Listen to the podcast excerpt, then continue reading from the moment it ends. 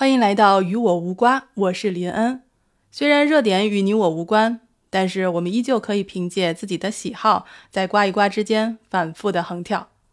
今天是二零二二年的一月二十八号，一月底了。一月底是澳洲夏天最热的时候啊！啊，我记得之前我们有一期聊到过夏天，有朋友跟我留言呢，就说：“哎，我知道咱们有时差，但我没意识到咱们还反季。”我说对的啊，因为我现在居住的城市悉尼跟我的家乡北京正好反季。现在呢，北京正在为冬奥会做准备，那悉尼呢已经进入了盛夏，可以说是冰火两重天。那今年夏天呢，其实由于拉尼娜效应啊，没有那么热。往年到这个的时候，怎么说也得三十六七度了吧？今年呢，勉勉强强现在到了三十三度。虽然呢，气温没有达到原来曾经经历过的连续几天四十五度高温的那种暴虐的模式，但是现在到了中午还是挺烤得慌的。澳洲的人口呢，大部分都集中在沿海，所以夏天只要有空啊，不管是不是周末，澳洲本地人呢就特别喜欢往海边跑。但也就是因为这个啊，到了夏天海边就特别容易出事故。那这两天呢，海岸救护队啊，就向所有澳洲人发出了警告，说今年夏天是海岸溺水最严重的季节。因为澳洲这边其实一年四季都可以下水，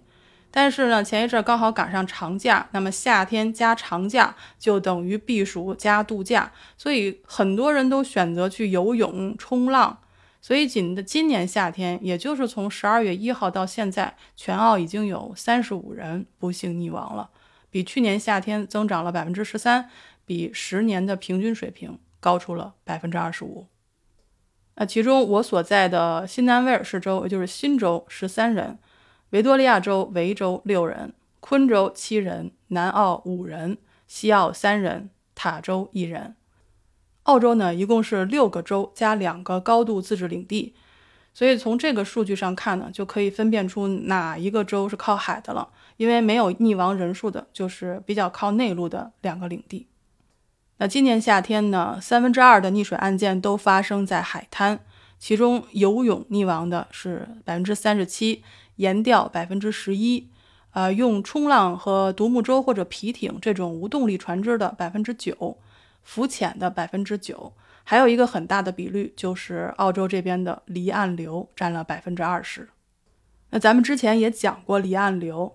我那时候管它叫回潮，其实就是海岸流向大海深处的一个狭长的水流。它们有时呢也会沿着海滩流动，只需要几秒钟就可以把岸边的游泳者带到外海区域。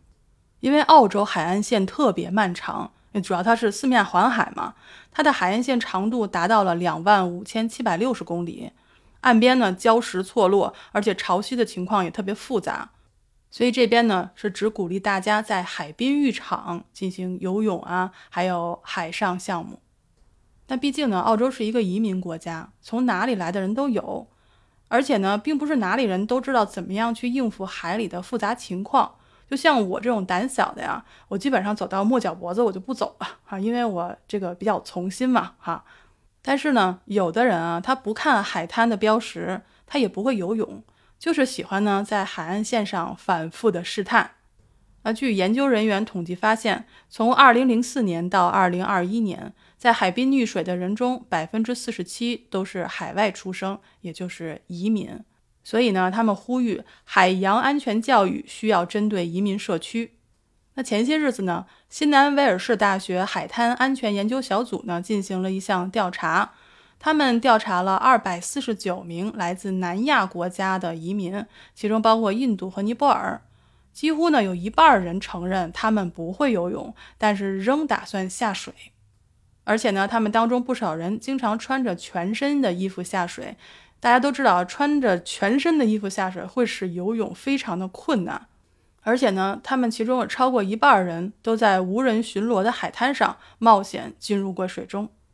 那据调查呢，超过四分之一的受访者对于红黄旗系统的了解是有限的，超过一半的人呢，他们也承认自己经常没有在红黄旗之间游泳。那什么是红黄旗系统呢？其实我相信很多国家海岸线上都有这种系统。那红黄旗呢，就是一个旗子啊，上半截是红色，下半截是黄色，它表示这片海滩是有救生员巡逻的。那安全游泳区域呢，就会用红黄旗来界定，也就是说，你应该在两个红黄旗之间的这个区域来游泳。那除了红黄旗之外呢，还有红旗，就是整面旗子都是红色的，这个意味着海滩关闭，当前没有救生员巡逻。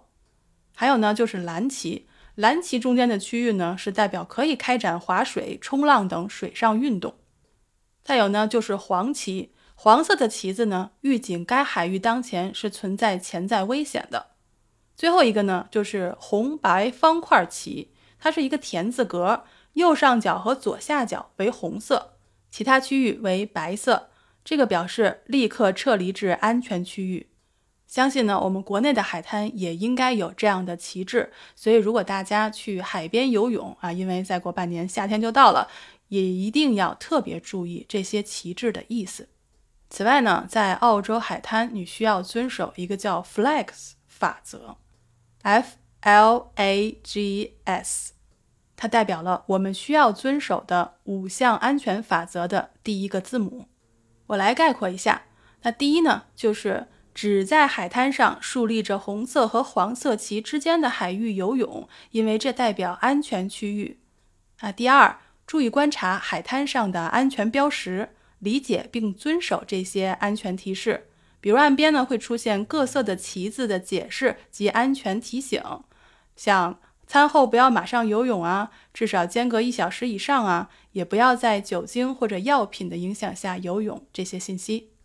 第三呢，是事先要向海岸的巡逻人员或者救生员寻求建议。如果在下水前心情非常紧张不安，就不要贸然进入海中。第四呢，是游泳区域呢需要结伴而行，不要独自游泳冲浪，否则危险来临的时候会孤独无援。第五呢，就是如果在水中遇到了麻烦，千万不要惊慌，要将一只手臂向上伸直，超过头部并摇晃，最好借助海水的浮力，让身体处于漂浮状态，一定要保持冷静，等待救援。其实呢，这些重要的信息很多都印成了小册子，在社区发放，像我们家呢就有收到过，而且呢是中文版本的。那澳洲呢？它是一个移民国家，并不是所有社区的所有人都会收到你所知道语言的这种小册子，而且呢，自己平时也不是很注意，就是觉得去游个泳嘛，其实也没有什么关系，也不需要特别注意这些什么所谓的旗子呀、标志啊，反正我就在水边走一走、游一游嘛，也不会有什么太大的问题。但是呢，澳洲这个地方就是地广人稀。海岸线又长，那一眼望去呢，好像海滩都差不多，但是下了水可就不一定了。